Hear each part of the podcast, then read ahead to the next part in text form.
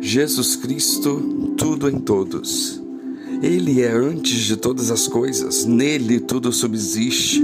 Ele é a cabeça do corpo da igreja, ele é o princípio, o primogênito de entre os mortos, para em todas as coisas ter a primazia, porque aprove a Deus que nele residisse toda a plenitude. Colossenses 1, 17 e 19. Vivemos em uma época em que Jesus Cristo parece não ser mais o único e exclusivo Senhor da igreja. Isso porque em muitos lugares pregadores têm dado mais ênfase à própria denominação e seus líderes do que ao Senhor Jesus. Há pessoas pregando que só a sua igreja salva, ou só a sua igreja realiza cura, ou outras em que o objeto de ir para a igreja não tem sido cultuar, adorar e render graças a Jesus, mas sim buscar a solução para o problema financeiro, para a prosperidade. Quase que dizendo: venha para essa igreja você vai ficar rico, todos os seus problemas serão respondidos. E a própria pregação nesses lugares gira em torno somente de coisas materiais e terrenas, enquanto os pregadores mandam e desmandam em Jesus como se ele tivesse que fazer o que eles querem.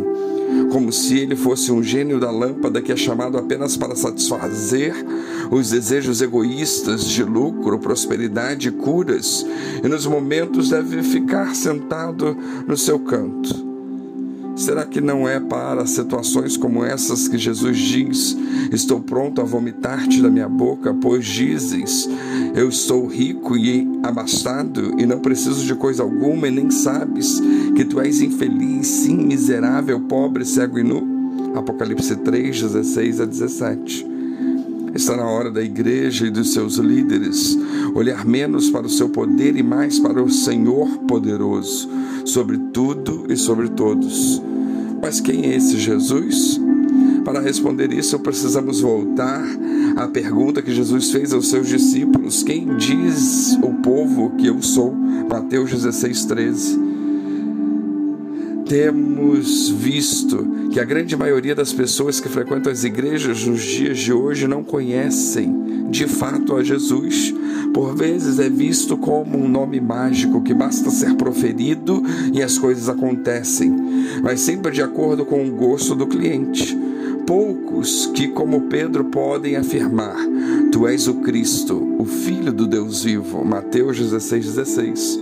No livro de Apocalipse, ele se apresenta às sete igrejas da Ásia como eu sou o Alfa e o Ômega, diz o Senhor Deus, aquele que é, que era e que há de vir, o Todo-Poderoso. Apocalipse 1:8. O mesmo que na visão de João diz: Não temas, eu sou o primeiro e o último, e aquele que vive. Apocalipse 1, 17 e 18. Ele é hoje o nosso Senhor, nosso Salvador, nosso pastor, nosso Deus poderoso.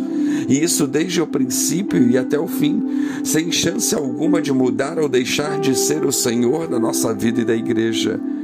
Jesus Cristo, tudo em todos.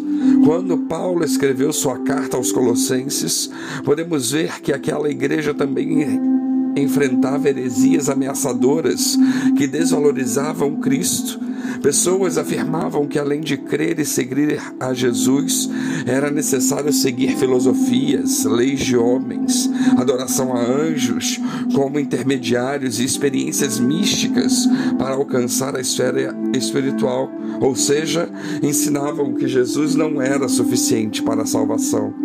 Mas, ao escrever a carta, o propósito de Paulo foi mostrar que Cristo é melhor, primeiro e principal dentre tudo, e o cristão precisa viver e refletir essa verdade. Ele enfatiza que os cristãos são enraizados e vivos nele, protegidos e completos nele, e é impossível viver uma vida sem ele. Revestidos do seu amor, com sua paz reinando em nosso coração, sendo capacitados para fazer de Cristo o primeiro em todas as áreas da vida. Em Cristo, reside toda a plenitude. Há uma grande necessidade da igreja reconhecer a grandeza, o poder e a majestade de Jesus como o único Senhor.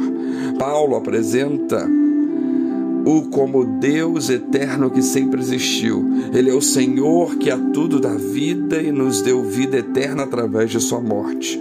Por isso precisa ser reconhecido como o Senhor da igreja, como aquele que tem tudo o que nós, como seres humanos, precisamos para sermos felizes e realizados na vida. Se queremos algo de Deus, encontramos em Jesus. Tudo que Deus tem para nos dar está em Jesus.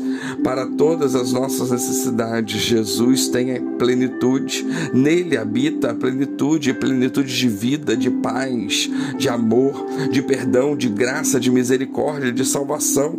Enfim, nele tudo é pleno, para que nós, por meio dele, tenhamos plenitude de vida.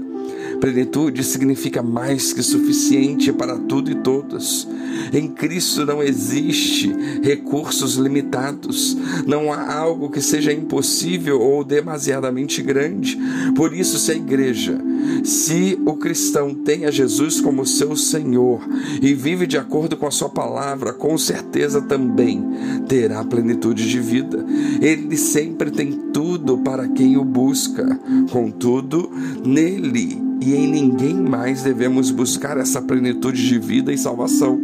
Se temos a Jesus, não precisamos de ídolos, de imagens, de força interior, de coisas místicas e ocultas, porque aprouve a Deus que nele resistisse toda a plenitude.